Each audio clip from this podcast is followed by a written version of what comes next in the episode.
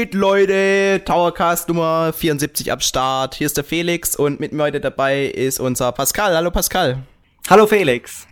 Ja, heute haben wir natürlich ein richtig geiles Thema am Start. Und zwar reden wir heute über Hyrule Warriors. Uhu. Oh ja.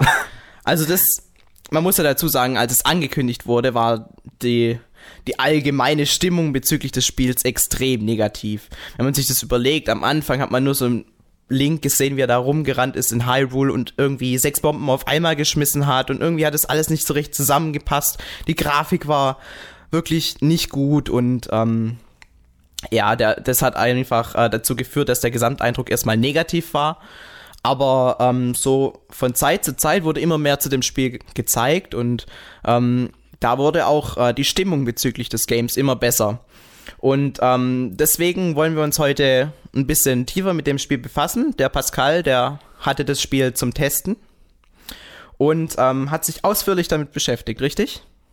Das ist richtig. Also ähm, das Fenster ist noch zu, ist noch alles dunkel. Äh, so langsam kriege ich auch keine Luft mehr, weil ich einfach durchgehend das Spiel gespielt habe. Weil es so fesselnd war für mich. ah, das ist interessant. Ähm, Zuerst mal ist es ja, Hyrule Warriors ist zwar ein Spiel im Zelda-Universum, aber es ist ja kein klassisches Zelda-Spiel, sondern es ist eher ein Spiel, das an Dynasty Warriors angelegt ist. Hast du denn schon mal Erfahrungen mit der Serie gesammelt?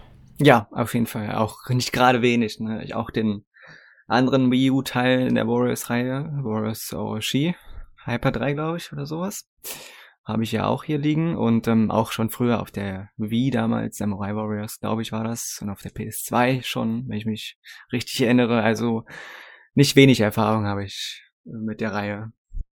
Aber das ist interessant, dass du schon so viel Erfahrungen damit gesammelt hast, weil ich muss dazu sagen, für mich war es das allererste äh, Spiel in dem Sinne von, also inspiriert von Dynasty Warriors. Das ist ja im Endeffekt dann doch nicht ein Teil der Serie.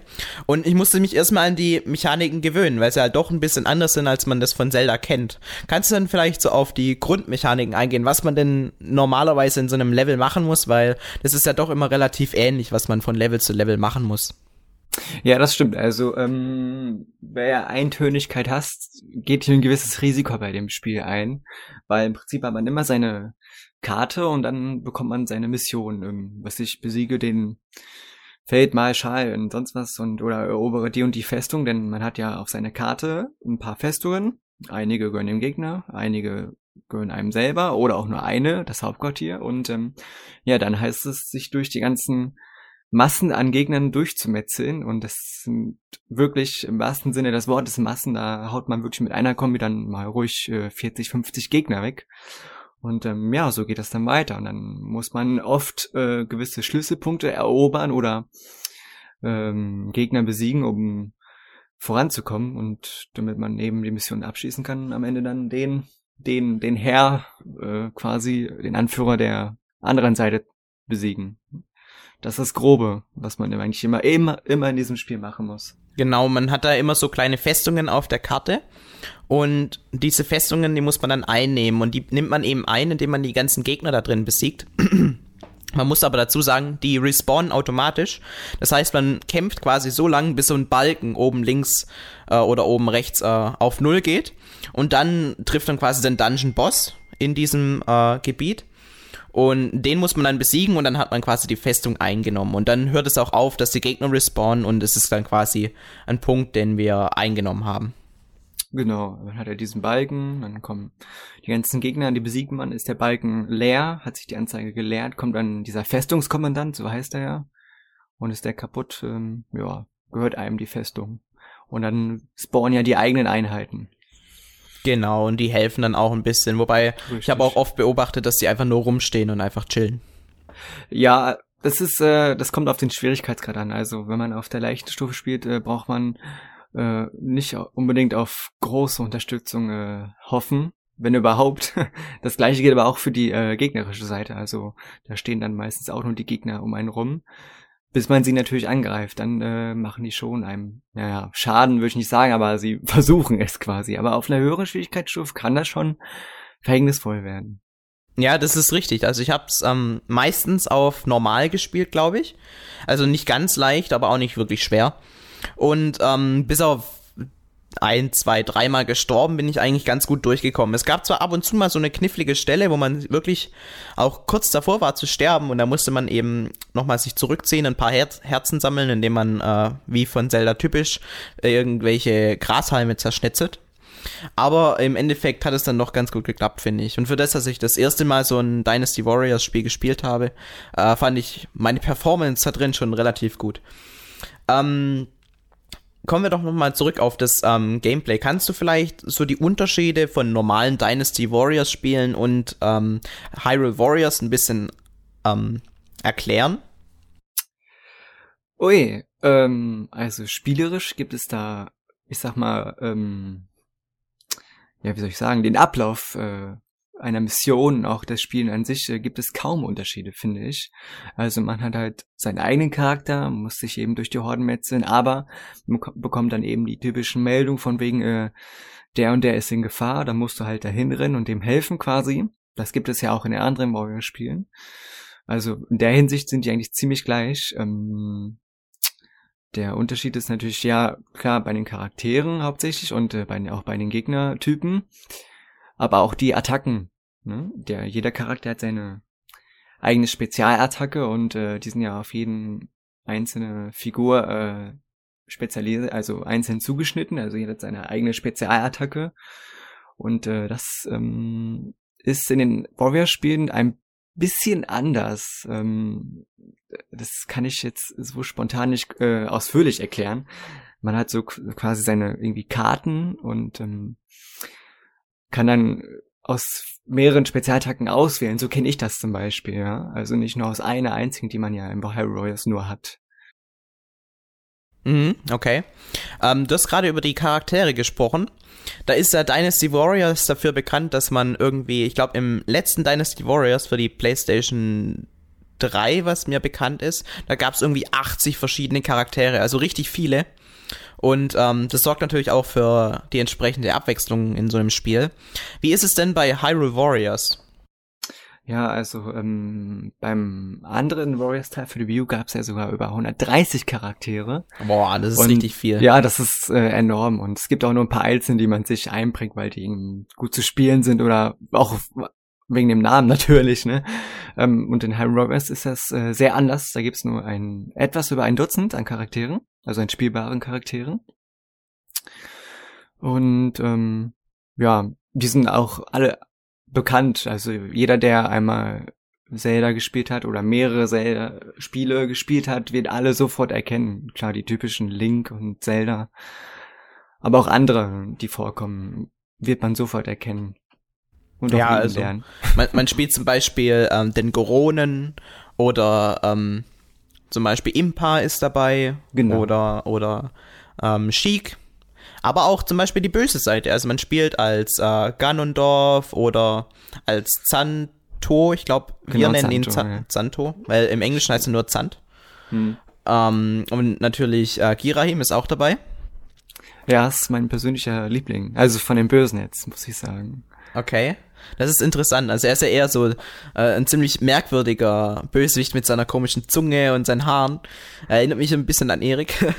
Aber Aber ja, also ich fand ihn schon ziemlich witzig damals bei Skyward Sword. Ja. Das wurde auch bei Warriors sehr gut äh, wiedergegeben, so, ja. Also die, ja. die Adaption ist echt sehr gut. Auf jeden Fall, auf jeden Fall. Ähm, was halt dann dadurch, dass die Anzahl der Charaktere so extrem zurückgeschraubt wurde, der Vorteil ist an der ganzen Sache, ist eben die Tatsache, dass äh, jeder von den einzelnen Charakteren eine eigene Identifikation hat. Ich denke gerade bei 130 Charakteren, da gibt's dann viele Klone oder ähm, es fehlt eben so diese, diese typische Hintergrundstory, womit man sich mit den einzelnen Charakteren verbinden kann. Das ist jetzt natürlich bei Hyrule Warriors nicht der Fall, weil irgendwie kennt man doch die ganzen Charaktere, die da rumrennen und man kann sich mit denen auch identifizieren und es macht dann auch Spaß, beziehungsweise deutlich mehr Spaß noch, als bei den anderen Charakteren, die zu spielen. Findest du nicht auch? Ja, das stimmt. Also ähm, hier merkt man einfach die Besonderheit bei jedem einzelnen Charakter. Und äh, es ist einfach cooler, mit jemandem zu spielen, den man schon aus zig Spielen kennt oder einem sehr bekannten oder einem beliebten Spiel, als jemand, der äh, Wu Tang heißt und äh, nirgendwo vorkam. Weißt du, das ist schon was ganz Besonderes. Ja, da stimme ich dir auf jeden Fall zu. Also ich fand es auch ziemlich geil, dann endlich mal mit dem Geron da und seinem Hammer rumzuhämmern. Es ist ziemlich geil. Ähm, was ich aber noch dazu sagen möchte, ist, dass man nicht nur mit Link und seinem typischen Schwert spielen kann, sondern man kann ja auch andere Gegenstände freischalten. Und damit meine ich jetzt nicht die typischen Zelda-Items, die natürlich auch äh, vorkommen und über die wir gleich noch zu sprechen kommen, sondern auch andere Kampf-Items. Kannst du da vielleicht ein bisschen drauf eingehen? Ja, das kann ich machen. Also ähm, wie bei den anderen Boy-Spielen kann man äh, sich äh, nach jedem Level spielt man halt äh, mehrere Waffen äh, frei, die man halt, äh, also für jeden Charakter gibt es äh, spezielle Waffen. Also man kann nicht eine Waffe, sich ein einhändiges Schwert für mehrere Charaktere verwenden, sondern wirklich jede Charakter hat äh, seine eigenen äh, ausgewählten Waffen und ähm, ja, das kann ähm, ein Schwert sein bei Link, wie wir es ja kennen. Aber ähm, wie wir auch schon im Trailer gesehen haben, kann das zum Beispiel bei ihm auch ein, ähm, ich glaube, ein Feuerstab ist das, glaube ich, ne? ein Zauber, Feuerzauberstab quasi, sag ich mal. Ja, das kennt man noch aus äh, A Link Between Worlds genau. zum Beispiel. Da kann man dann äh, damit die ähm, Eisblöcke wegflamen und äh, das geht auch wunderbar. Also man kann es zumindest wunderbar auch gegen Gegner einsetzen in Hyrule Warriors. Super cool. Das stimmt allerdings, ja. Also und ähm, das Gute ist auch, dass sie sich halt nicht nur ähm, von der Waffe an sich unterscheiden, sondern auch von den, von den Angriffen her, von den Attacken, dass sie auch äh, ihre eigenen, ja, sie haben Kombinationen, Stile haben, wenn man sie verwendet eben. Das ist auch das Gute an diesen Waffen. Also ja. an der Auswahl der Waffen. Ist ziemlich geil. Ein anderes Beispiel für Link wäre auch der Morgenstern. Das ist dieses aus Twilight Princess, ist es, glaube ich, ähm, das erste Mal aufgetaucht ich glaube bisher auch das einzige Mal. Das ist diese riesige Kugel, die an so einer Kette hängt und die kann man dann auch einsetzen, um sich rumschleudern und die ist auch ziemlich mächtig. Ja, das stimmt allerdings. Äh, wobei mir persönlich die jetzt nicht so gefallen hat. Ähm, weil jeder, nicht nur jeder Charakter, sondern auch mit den Waffen verändert sich ja auch ähm, die Geschwindigkeit eines Charakters, wie er zuschlägt oder so. Und äh, ich bin der Typ, der wirklich äh, es eher, ich sag mal, schnell mag, sag ich mal, bei, wenn es um das Schlagen geht. Und ähm, ah, das war bei Morgenstern, also es gefiel mir nicht so, ne? Und äh, ist auch wichtig, dass ähm, jede Waffe ist auch äh, gegenüber bestimmten Gegnern eben anders nützlich, ne? Während bei Link zum Beispiel mit dem normalen Schwert oder eben dem legendären Master Schwert gegen die kleinen Horden super effektiv sind, äh, ist es gegen die äh, etwas stärkeren Gegner, es gibt ja noch äh, etwas stärkere Gegner, ist das eher, ja, ich sag mal nicht schwach, aber es richtet weniger Schaden an als äh, eben andere Waffen, die andere Charaktere tragen. Die wiederum machen bei den stärkeren Gegnern mehr Schaden und äh, metzeln aber sich durch die kleinen Horden äh, nicht so ganz gut durch wie Link mit dem Schwert. Ne? Ja, und was man dazu sagen muss, man kann ja auch noch ähm, die Charaktere anderwertig aufleveln und ähm, quasi dann hat man richtig viele Individu Individualisierungsmöglichkeiten, um ähm, ein anderes Spielgefühl zu haben. Und sowas, das gibt's eigentlich bei Zelda nur sehr eingeschränkt, beim normalen Zelda-Spiel, dass man vielleicht die Bomben auf drei verschiedene Stufen auflevelt, wie es jetzt in Skyward Sword der Fall war. Aber in ähm, Dynasty Warriors beziehungsweise Hyrule Warriors ist es äh, ein großer Aspekt des Spiels und es macht dann auch Spaß, so ein bisschen äh, rumzuspielen. Da hat man auch so einen Talentbaum, wo man immer wieder neue Sachen freischalten kann und also ich empfand es wirklich als Bereicherung für das Spiel. Ja, das äh, fand ich auch klasse. Du meinst jetzt, glaube ich, diese Medaillen zum Beispiel, oder? Ja, zum Beispiel. Die fand ich auch super klasse. Also mit diesen Medaillen äh, äh, schaltet man ja auch quasi ähm, neue Kombinationen frei oder eben passive Fähigkeiten wie irgendwelche verstärkte Rüstung oder sowas oder ähm, irgendeine Spezialattacke macht mehr Schaden oder so. Das stimmt schon. Das hat mir auch wirklich sehr gefallen, dass man eben dieses individuelle anpassen kann an jedem Charakter einzeln. Genau, das ist auch so ein typischer Aspekt, den man auch aus den Dynasty Warriors Spielen kennt. Ähm, was man aber nicht so direkt aus Dynasty Warriors kennt, sind die ganzen Zelda-Items, die da drin vorkommen. Denn man hat ja zum Beispiel im allerersten Trailer gesehen, dass äh, Link da eine ganze Menge an Bomben geschmissen hat. Und diese Items, die ziehen sich irgendwie durch das ganze Spiel. Also immer mal wieder äh, schaltet man was Neues frei. Das ist zum Beispiel der Bogen oder der Boomerang. Und die kann man dann auch Zelda-typisch überall einsetzen und verschiedene Sachen freischalten oder geheime Wege finden. Solche Sachen. Und also mir hat es großen Spaß gemacht. Möchtest du auch da ein paar Worte drüber verlieren? Ja, das kann ich machen. Ähm, mir hat das auch gefallen. Das waren ja alles so, ähm, ich sag mal, Schlüsselgegenstände, die auch besonders bei ähm, Endgegnern äh, sehr beziehungsweise nützlich beziehungsweise auch nötig waren, um diese eben zu besiegen oder schneller zu besiegen oder auch, wie du schon sagst, um bestimmte Bereiche ähm, zu entdecken oder äh, mh, hm, wie soll ich jetzt, ja, um bestimmte Gegner, sag ich mal, äh, aus dem Weg zu räumen, gibt es ja auch. Ja, die erweitern auch dein Angriffsasse, nee, ein Angriffsinventar Sagt man es so? Auf jeden Fall, äh, man hat dann dadurch nochmal eine Möglichkeit mehr, den Gegner anzugreifen. Genau. Und das ist zum Beispiel beim Bogen ganz cool, wenn man normalerweise einen Charakter hat, der jetzt nicht so auf Fernwaffen aus ist, kann man mit dem Bogen trotzdem äh, so ein paar Gegner von der Ferne abschießen.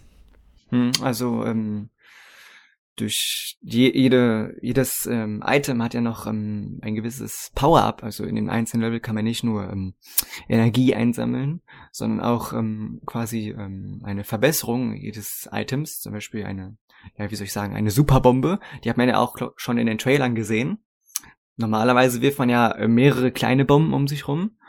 Und wenn man eben dieses Power-Up für die Bomben hat, dann ist es dann nur eine, aber eine verdammt große Bombe, die eben einen größeren äh, Schadensradius hat als die kleineren Bomben ne? und natürlich auch mehr Schaden anrichtet. ja, die ist schon Bogen ziemlich mächtig. Ja, das stimmt. Oder der Bogen äh, verlangsamt zum Beispiel ähm, die stärkeren Gegner. Also das ist schon echt klasse. Also das hat man schon sehr gut mit eingebracht, finde ich. Ja, das hat mir auch sehr gut gefallen. Und ähm, ein weiterer Aspekt, den man aus den Zelda-Spielen kennt, sind die vielen verschiedenen Endbosse. Weil ähm, es ist wirklich so, dass man durch das Spiel geht und man findet überall so typischen Zelda-Fanservice. Und der fängt jetzt bei den Charakteren an, geht über die Items und bis hin zu den Endbossen. Also einer der ersten Endbosse, den man bekämpft, ist zum Beispiel der King Dodongo, der das allererste Mal, soweit ich weiß, in Ocarina of Time auftaucht. Und ähm, da war es ja damals so, dass man Bomben in seinen Rachen schmeißen musste, dann ist die Bombe explodiert und dann war er verwundbar. Und auch wenn man ihn andersweitig in Hyrule Warriors ebenfalls besiegen kann, indem man einfach draufschnetzelt, funktioniert diese Taktik bei ihm auch sehr gut. Also man kann ihm auch Bomben in den Rachen schmeißen und äh, ihn danach viel einfacher besiegen. Sowas finde ich mega geil gemacht. Hm, das ist dann wieder, wie wir es schon bei den Charakteren haben, bei den Spielbaren eben diese Besonderheit, ne? dass man nicht einfach nur, oh, okay, da kommt jetzt ein Endgegner, da hau ich einfach mal ein bisschen drauf, dann ist er kaputt, sondern man muss wirklich schon seinen, den richtigen Weg finden, wie man den Gegner äh, kaputt haut oder besser ähm, äh, um die Ecke bringt, sage ich mal, als einfach äh, trist drauf zu hauen. Also ist bei jedem Charakter, äh, Endgegner gibt es immer eine, ja, Taktik, wie man ihn äh, schnell besiegt oder schneller, sag ich mal. Und äh, dadurch äh, kommen auch die ähm, Items äh, zum Einsatz, ne? wegen der Bumerang oder der Bogen. Ja, das ist richtig. Also ich würde sagen, für die Leute, die generell an Zelda interessiert sind, ihr solltet vom Gameplay nicht zu viel erwarten, weil es halt wenig mit dem typischen Zelda-Gameplay zu tun hat. Man muss wenig rätseln bis gar nicht. Und ähm, auch dieses Erkunden ist relativ martialisch gehalten. Ähm, aber der große Fokus liegt eben auf dem Kampf und auf diese ähm, Referenzen zu anderen Zelda-Spielen. Und man findet wirklich überall Dinge, die man aus den Zelda-Universen kennt. Also zum Beispiel als Sammelgegenstände kann man Skulpturas sammeln, was ich ziemlich, ziemlich witzig fand. Ähm, man kann auf Hühner einprügeln, die sich dann irgendwann gegen einen beschwören. Und solche Dinge. Und das ist einfach mega lustig, die ganze Zeit sowas zu sehen. Das stimmt allerdings, aber die Hühner sind ganz schön heimtückisch, also die habe ich immer, wenn es geht, äh, gemieden, weil die können einem echt, äh, ja, ich sag mal, ähm, die Mission versauen. Oh ja, also mich haben sie auch umgebracht, als ich das das erste Mal gesehen habe und ich habe gedacht, oh, wenn das funktioniert, das wäre so geil. Und natürlich funktioniert es dann.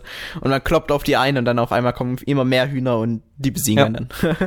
das Problem gut. war ja auch noch, dass wenn man einen Hund, glaube ich, äh, getötet hat, dass es quasi ein Ei oder zwei Eier hinterlassen hat quasi. Und daraus, daraus wurden dann auch noch mehr. Also im Prinzip haben quasi das Gegenteilige erreicht, was man eigentlich erreichen wollte. Ja, es ist halt so ein nettes Easter Egg, was damit genau. eingebaut wurde, was halt wirklich überhaupt keinen großen Sinn hat in dem ganzen Spiel, aber einfach lustig ist, weil ich glaube, 90% aller Zelda-Fans werden erstmal versuchen, auf dieses Huhn einzuprügeln und zu das gucken, was auch. passiert, ja. Richtig. Das ist ja. ziemlich geil. Ähm, okay, also das war es jetzt soweit mal vom Gameplay. Man kann also wirklich relativ viele verschiedene Charaktere freischalten, man kann die aufleveln und ähm, man kann dann auch eine relativ äh, interessante Story durchleben. Möchtest du vielleicht noch zwei, drei Worte zur Story verlieren? Ähm, ja, kann ich machen. Ähm, wo fange ich denn an? Am besten am Anfang. Ähm, also jedes Warrior-Spiel, ich sag mal, kann ich ruhig jetzt ein bisschen spoilern, fängt an von wegen, ähm, alles ist schön, toll. Und wenig, wenige Sekunden später äh, kommt dann irgendeine große Dunkelheit auf das Reich zu, oder in diesem Fall dann, äh, ja, das Schloss Hyrule. Und äh, ja, damit ist dann quasi die Story grob erklärt. und, das Böse ähm, kommt. Uh. Genau, richtig. Das Böse kommt, dann war's das, grob gesagt. Ähm, was mir jetzt bei dem High sehr gut gefallen hat äh, in der Story sind die Zwischensequenzen, die fand ich wunder wunderschön. Ähm, ja, was soll ich da noch sagen? Die sind wunderschön. ja, also ähm, generell der Plot, der geht unter anderem um die ähm, beiden Hexen Lana und Sia. Und die Sia, das ist quasi die böse Hexe im Spiel, die verliebt sich nämlich in Link. Aber äh, Link ist natürlich ähm, an, fühlt sich natürlich an Zelda hingezogen und das äh, spürt so ein bisschen diese, diese typischen Rachegefühle in ihr und deswegen ähm, wird sie böse und der Ganondorf, der nutzt es dann aus und dadurch ähm, gibt sich dann quasi diese gute und schlechte Seite, wie man es typisch aus dem Zelda-Spiel kennt. Aber es mhm. ist wirklich äh, nett gemacht und ähm, es gibt auch viele Wendungen im Spiel und es lohnt sich auf jeden Fall, die Story zu spielen und ähm, auf die Story dann auch zu achten. Hm, was ich auch noch zu Lana und äh, Sia sagen kann, ist, dass die, das sind ja komplett äh, neue Charaktere, dass die ähm, nicht einfach nur eingeworfen wurden, sondern die wurden sehr gut mit eingebracht in die Story. Das hat mir wirklich sehr gefallen, als dass es, dass die als neue, komplett neue, nicht bekannte Charaktere ähm, einen so guten und auch äh, ja sehr, wie soll ich sagen, ja weitreichenden äh, Auftritt hatten in dem Spiel. Das fand ich sehr gut. Ja, hat mir auch sehr gut gefallen. Vor allem, die integrieren sich auch sehr gut in diese typischen Zelda-Charaktere hinein. Ähm, kommen wir zum nächsten Punkt und zwar, es gibt neben dem typischen Story-Modus noch einen weiteren Modus. Äh, der spielt auf dieser klassischen NES-Zelda-Karte. Kannst du vielleicht da noch ein paar Worte drüber verlieren und ein bisschen erklären, worum es in dem Modus überhaupt geht? Da kann ich sogar sehr viele Worte verlieren. Also hm. zuerst muss ich direkt am Anfang sagen, dieser Abenteuermodus, um den es jetzt geht, der heißt so, ähm, wie du schon sagst, spielt auf der ähm, NES-Karte von The Legend of Zelda in verschiedenen, beziehungsweise mehreren Quadranten. Und äh, auf jedem Quadrant, sag ich mal, gibt es ähm, eine Schlacht. So. Und ähm, da gibt es dann verschiedene Missionen, von wegen äh, besiege 700 Gegner in unter 10 Minuten oder so. Das hört sich am Anfang für Neuling bestimmt äh, total viel an, aber das ist gar nicht so. Und dann mit dem äh, Abschließen eines Quadranten bekommt man eine Wertung. Und äh, je nach Wertung äh, schaltete man dann die Quadranten um den einen Quadrant, den man abgeschlossen hat, frei. Und so geht es dann immer weiter. So kann man dann halt die ganze Karte freispielen. Und äh, nö, äh, Dazu braucht man auch die Items, die auf jedem Quadrant verteilt sind. Da gibt es zum Beispiel ähm, eine Kerze oder einen Kompass. Man muss dann zum Beispiel den Kompass auf einem Quadrant einsetzen, also nicht in der Schlacht selber, sondern auf dem Quadrant, um dann zum Beispiel ein Geheimnis zu finden in dem Quadrant. Das hört sich alles sehr kompliziert an, aber es ist sehr viel einfacher, als es sich anhört. Und ähm, wenn man das Geheimnis dann gefunden hat, das dann kann man eben die Kerze einsetzen, um zum Beispiel einen Busch zu verbrennen, um das Geheimnis zu finden. Und äh, das schaltet dann neue Belohnungen frei, unter anderem auch äh, noch weitere spielbare Charaktere. Ja, das ist ziemlich cool gemacht. Und ähm, ich finde, auch wenn die Story an sich schon relativ lang ist, also ich war wirklich positiv überrascht, dass es dann doch nochmal weitergeht und ähm, sich nicht so gestreckt fühlt, sondern wirklich eine gute Länge hat, kommt durch diesen Abenteuermodus nochmal eine richtige ordentliche Menge an Spielzeit dazu. Und ähm, es ist ja auch typisch, so ein Dynasty Warriors Spiel, das spielt man nicht nur einmal durch und dann hat sich das, sondern man kann ja dann auch immer wieder zurückkehren und dieselben Sachen nochmal mit anderen Charakteren spielen. Und das ist natürlich ziemlich nice. Genau, also ähm, es ist auch oft so, dass man eventuell ein Quadrant ähm, öfter spielen muss, denn sobald man in das Spiel zurückkommt, äh, sind die Items, die man halt bei der letzten Spielsitzung gesammelt hat, wieder da. Und eventuell braucht man ja mal wieder einen Kompass oder eine Kerze oder sowas. Und ähm, der Abenteuermodus an sich hat mir eben so sehr gefallen, weil in den anderen Warware-Spielen war das so, dort ist deine Story-Mission, deine Schlacht und dann kannst du da in dem Menü, bevor die Schlacht losgeht, wo du ja die Karte siehst und alles, äh, konntest du noch so Nebenmissionen annehmen. Das war auch eben so Dinge wie besiege, was sich so und so viele Gegner in unter acht Minuten oder besiege drei äh, Offiziere in sechs Minuten oder so. Das war bei den Warrior-Spielen auch so, aber das war in der einen und selben Schlacht. Und hier hat man das ja so gemacht, dass man alles in einen ja komplett neuen Modus noch packt, dass wirklich nur diese Missionen zum Vorschein kommen. Und das fand ich echt klasse. Und was ich auch klasse fand, das will ich jetzt auch nicht zu viel verraten, dass auch Missionen vorkommen, die wirklich äh, davon abhängig sind, äh, dass man ähm, durchaus die äh, The Legend of Zelda Spiele gespielt hat, die wie eben Ocarina of Time oder Twilight Princess. Weil es auch quasi sogenannte ja, Quizzes gibt. Sagt man das? Quizzes? ich weiß es nicht. Äh, Puzzle. Ja, genau. Quizfragen. So, Quizfragen. Ja, sehr so. gut. Also, die wirklich auf den Spielen basieren und ähm, das fand ich auch super klasse. Ja, also, also mir hat das auch sehr gut gefallen. Es ist auf jeden Fall eine schöne Abwechslung zum normalen Modus. Und ähm, ich glaube, keiner wird sich am Ende beschweren, dass Hyrule Warriors nicht genügend Umfang bietet, weil an dem mangelt es dem Spiel wirklich überhaupt nicht. Man kann auch äh, ständig so typische Zelda-Gegenstände freischalten und man, man spielt verschiedene Lieder frei, die man im Spiel hört. Und die ähm, lassen sich auch alle ganz gut anhören. Sind jetzt vielleicht nicht orchestralisch aufgenommen worden, aber äh, sie klingen trotz allem doch sehr, sehr gut, finde ich. Ja, also das ist mir auch aufgefallen. Auch in den vorherigen, äh, was vorherigen, in den anderen Mobile-Spielen ist es so, dass die Musik sehr rockig ist. Ja? Also viel mit Rock. Ja, es peitscht Und, ähm, richtig an, wenn man es spielt. Richtig, genau. Und ähm, das hat man hier auch wieder gemacht, aber eben mit der Musik aus äh, The Legend of Zelda. Und das hat wirklich wunderbar funktioniert. Also diese Mischung aus beiden, dass man die Musik aus äh, den Zelda-Spielen mal ein bisschen äh, peppiger, rockiger gemacht hat, anstatt ähm, irgendwie ja, ich sag mal, magisch oder so. Und äh, das fand ich auch super klasse. Also da ist den Leuten von ähm, Kuwait echt was Gutes gelungen, sage ich mal. Ja, da stimme ich dir auf jeden Fall zu. Aber ich finde, wir sollten auch ein bisschen was über die nicht so gelungenen Aspekte erwähnen im Spiel. Und da wäre zum einen auch die Grafik zu erwähnen. Zum einen sieht die Grafik wirklich schön aus in den Menüs ähm, oder die Charaktere.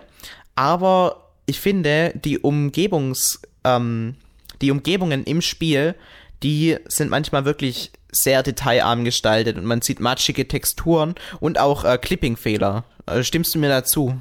Ja, da stimme ich dir zu. Ähm, wobei das ja auch ähm, bekannt ist, also ähm, wobei ich aber auch wieder überrascht war, weil ich kenne ja den Vergleich zu anderen, wo wir spielen und ähm, es ist jetzt kein äh, absoluter Meilensprung, es ist aber schon optisch ein bisschen besser, aber auch wirklich nur ein bisschen.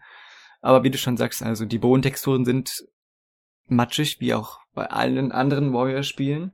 Ja, ich finde, man kann es relativ gut mit den Bodentexturen von Twilight Princess äh, vergleichen, dass er bekanntlich auf der Wii war. Ja, genau, genau. Wirklich, genau so kannst du es vergleichen. Und die Charaktere wiederum, wie du schon sagtest, sind eben sehr detailreich, beziehungsweise sehen sehr gut aus. Ne? Also, ja, das ist so, so ein bisschen mal himmelhoch jauchzen, jauchzen und dann wieder zu Tode betrübt. Also die Grafik ist so äh, ein Spiel auf Messerschneide. Genau, das stimmt. Ähm, was wollte ich denn jetzt sagen? Ähm, wobei ich aber auch sagen muss, dass das oft ähm, in der Schlacht selber untergeht, sage ich mal. Also man achtet da nicht so viel drauf. Es sei denn, man läuft wirklich mal lange Wege, dann merkt man das schon. Also im Spielgeschehen selber direkt äh, beim Schlachten, beim Metzeln und so, dann fällt einem das nicht auf. Da hat man auch gar keine Zeit, darüber nachzudenken oder darauf zu achten, ehrlich gesagt. Und man sieht es auch kaum, weil die ganzen kleinen Scharen an Gegnern um einen herum sind. Aber ja, wenn man genau hinguckt, dann merkt man das schon. Ja, also wenn man äh, normal spielt, fallen die äh, ganzen Sachen nicht so extrem auf, aber wenn man halt mal sie wirklich die Zeit nimmt und stehen bleibt und dann einfach nur die Kamera bewegt und nicht sich selber, dann sieht man schon, dass da die Gegen Gegenstände aufploppen und irgendwie doch nicht alles so schön scharf aussieht, wie es denn im normalen Spielen vielleicht wirkt. Das stimmt, ja. Ja. Das Spiel bietet auch ähm, noch einen Co-op-Modus. Kannst du vielleicht da auch äh, ein bisschen was dazu sagen? Was für Erfahrungen hast du denn damit gesammelt? Ähm, ich muss leider sagen, dass ich damit, was mich sehr enttäuscht, absolut ja, ich sag mal, schlechte Erfahrungen gesammelt habe. Ähm, wie ja bekannt ist, äh, wurde ja, glaube ich, in der High Warriors Direct gesagt, hat man im Zweispieler-Modus, in diesem Koop-Modus, die Auflösung heruntergedreht, damit das Spiel eben flüssiger läuft. Das merkt man, wenn man direkt vom Einzelspieler-Modus in den Koop-Modus wechselt, rapide. Das fand ich wow. Also als ich das erste Mal da reingeschaltet habe, ich, ui, da war ich ganz schön überrascht und schockiert auch. Ja, ja. Also da kann ich dir nur zustimmen. Die gleichen Erfahrungen habe ich auch gesammelt. Das war ja so bei den anderen Warrior-Spielen nicht, weil eben alles nur auf einem Bildschirm äh, ablief. Da hatte man nicht so äh, große ähm, ja, Einschränkungen, sage ich mal weil ähm, der Zweispieler-Koop-Modus von High Warriors ist ja so, dass der auf, einmal auf dem Gamepad stattfindet und einmal auf dem Fernseher. Also der eine spielt auf dem Gamepad und der andere auf dem Fernseher. Ja, und das und hört sich in der Theorie sehr, sehr geil an. Also es hat richtig. ja auch schon in Call of Duty eigentlich ganz gut funktioniert. Richtig, ähm, aber trotz der niedrigen Auflösung ist mir einfach aufgefallen direkt am Anfang, dass sobald sich mehrere Gegner, also viele Gegner im Bild befinden, ähm, die Bildrate wirklich schon äh, so weit runtergeht, dass es schon ähm, den Spielspaß trüben kann, finde ich.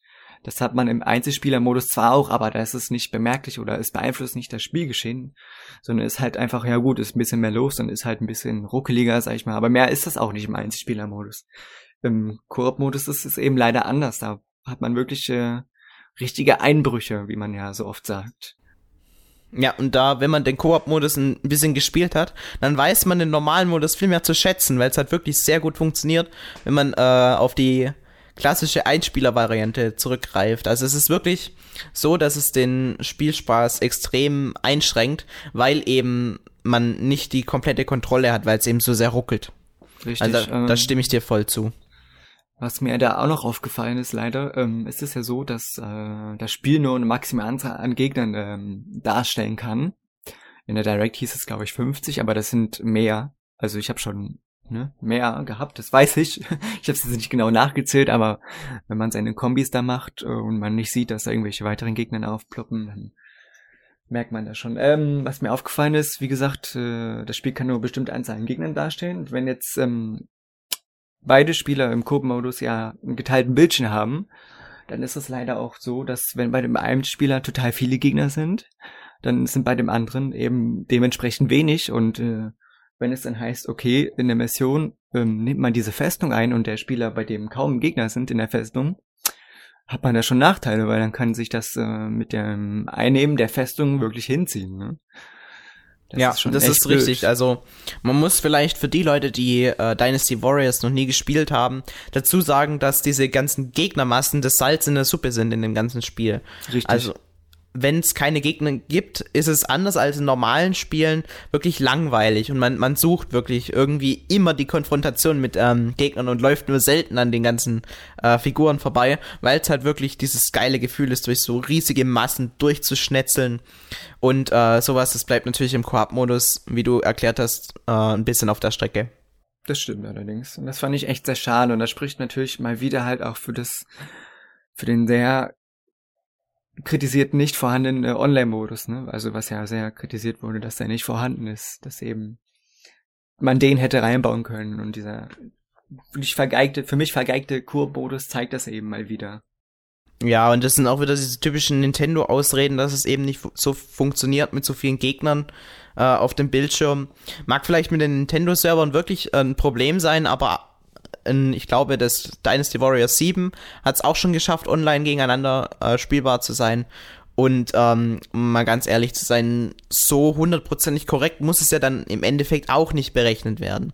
Also wir kennen das ja aus ähm, Mario Kart, dass jeder der einzelnen zwölf Spieler ähm, immer mal wieder ganz woanders in Wirklichkeit fährt, als es auf deinem Bildschirm dargestellt wird, weil halt die View das äh, quasi berechnet und, und quasi einschätzt, wie der jetzt weiterfahren würde.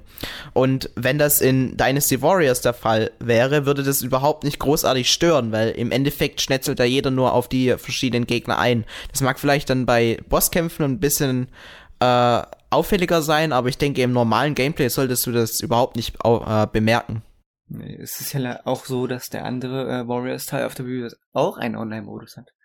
Deswegen war das ja umso verwunderlicher, dass äh, dieser Teil eben nicht hat. Wobei es ja, wenn es jetzt eben um den Erfolg geht, um den kommerziellen Erfolg geht, äh, deutlich zeigt, dass dieses Spiel sich äh, erfolgreicher verkaufen wird als ähm, der andere Warriors-Teil auf der Wii U. Und ähm, ja, das kann man halt nicht nachvollziehen, weil eben selbst der einen Online-Modus hat. Oder mehrere Online-Modi so, sogar. Ja, aber da muss man dazu sagen, ich glaube, du würdest jetzt bei dem anderen Spiel online kein Spiel mehr zustande bekommen, weil halt einfach auf der Wii U ist, ist die Spielerzahl sehr begrenzt und da sind solche Sachen wie Mario Kart eher die Ausnahmesituation. Ich kann mich dran erinnern, Mario und Sonic, ich glaube, habe ich ähm, insgesamt knappe zehn Spiele zusammenbekommen und dann hieß es, obwohl ich samstags abends um 20 Uhr oder so gespielt habe, hieß es dann, ja, es äh, können keine Mitspieler gefunden werden. Also mhm. das ist auf der Wii U schon immer ein Problem, weil halt auch sehr viele den Online-Modus gar nicht wahrnehmen. Das stimmt allerdings. Das stimmt allerdings, ja. Also wenn ich jetzt nicht den Erik hätte, hätte ich äh, zum Beispiel andere Warriors Teil gar nicht online spielen können, weil ich einfach niemanden habe. Da findet man niemanden. Das ist wie du schon sagtest, auf der View leider so. Wobei das hier, denke ich mal, eher so ein Titel ist, wo man sich seinen, ja, seinen Mitspieler aussucht, als sucht. Ja, und das wäre ja natürlich über Enterer super geil gewesen, wenn man sich natürlich. im Forum dann äh, verabredet und sagt, ja, heute Abend äh, treffen wir uns in Skype und dann schnetzen wir uns durch zwei, drei, vier Levels durch und ja, das kann, kann wirklich ein schöner Abend werden mit so einem Spiel. Ja. Okay, also jetzt haben wir uns über die verschiedenen Aspekte des Spiels äh, ausführlich unterhalten. Ich denke, wir haben den Zuhörern einen groben Überblick gegeben, was einen denn äh, mit dem Spiel erwartet. Jetzt kannst du noch ähm, dein finales Fazit gegenüber dem Spiel loswerden und sagen, ob sich das denn die Spieler kaufen wollen, beziehungsweise wer denn jetzt letzten Endes die Zielgruppe ist für das Spiel. Also, mein Fazit. Also, Hyrule Warriors ist ein durchaus gelungenes Spiel, keine Frage. Mit einem sehr gut ausgewählten, auch für mich passenden Thema, nämlich dem The Legend of Zelda Universum, was hier wirklich wunderbar mit eingebracht wurde, wenn auch nicht eben bis ins kleinste Detail, aber das, was man daraus gemacht hat, hat man sehr gut gemacht, sei es die Musik, sei es die Charaktere oder so gewisse Kleinigkeiten eben, die das Ganze eben zu einem super tollen Paket machen. Ähm, Fakt ist aber, dass High Robbers ein Spiel ist, was mehr ähm, Leute für die Dynasty Warriors Serie begeistern soll, als umgekehrt. Das ist auf jeden Fall klar. Und ähm, ja, wer sich das kaufen sollte, also Fans von The Legend of Zelda und Co. gehen auch gewisserweise ein Risiko ein, aber es ist wirklich ein Blick wert. Das ist eben was, was ja so ein Crossover be bewirken soll, dass man einen Blick riskieren soll bei so einem Spiel. Und das ist Halb Rose auf jeden Fall. Ja, also da stimme ich dir zu. Es mag jetzt nicht ähm, der nächste Zelda-Titel sein, das ist es auf keinen Fall. Also da darf man sich jetzt auch nichts Falsches erwarten. Aber für Leute, die jetzt äh, gerne ein Spiel spielen möchten im Zelda-Universum und ordentlich Fanservice erwarten, weil wenn das Spiel was kann, dann ist es Fanservice ähm, dann können die auf jeden Fall zuschlagen und vielleicht sogar äh, sich die Limited Edition holen. Mit Schal. Genau. okay, dann bedanke ich mich bei dir, Pascal. Hast du gut gemacht? Ja, Daumen danke. hoch. und ähm, dann sage ich zu den Hörern, äh, kommentiert doch ähm, eure Eindrücke dann in unser Forum oder schreibt einen Eindruck über den Podcast einfach äh, in die dazugehörige News oder unter den unter das YouTube-Video. Ähm, abonnieren uns auf iTunes und dieses ganze Blub, was man halt immer sagen muss am Ende, ihr kennt das ja. ähm, ich sage Tschüss und bis zum nächsten Mal. Ich sage auch Tschüss.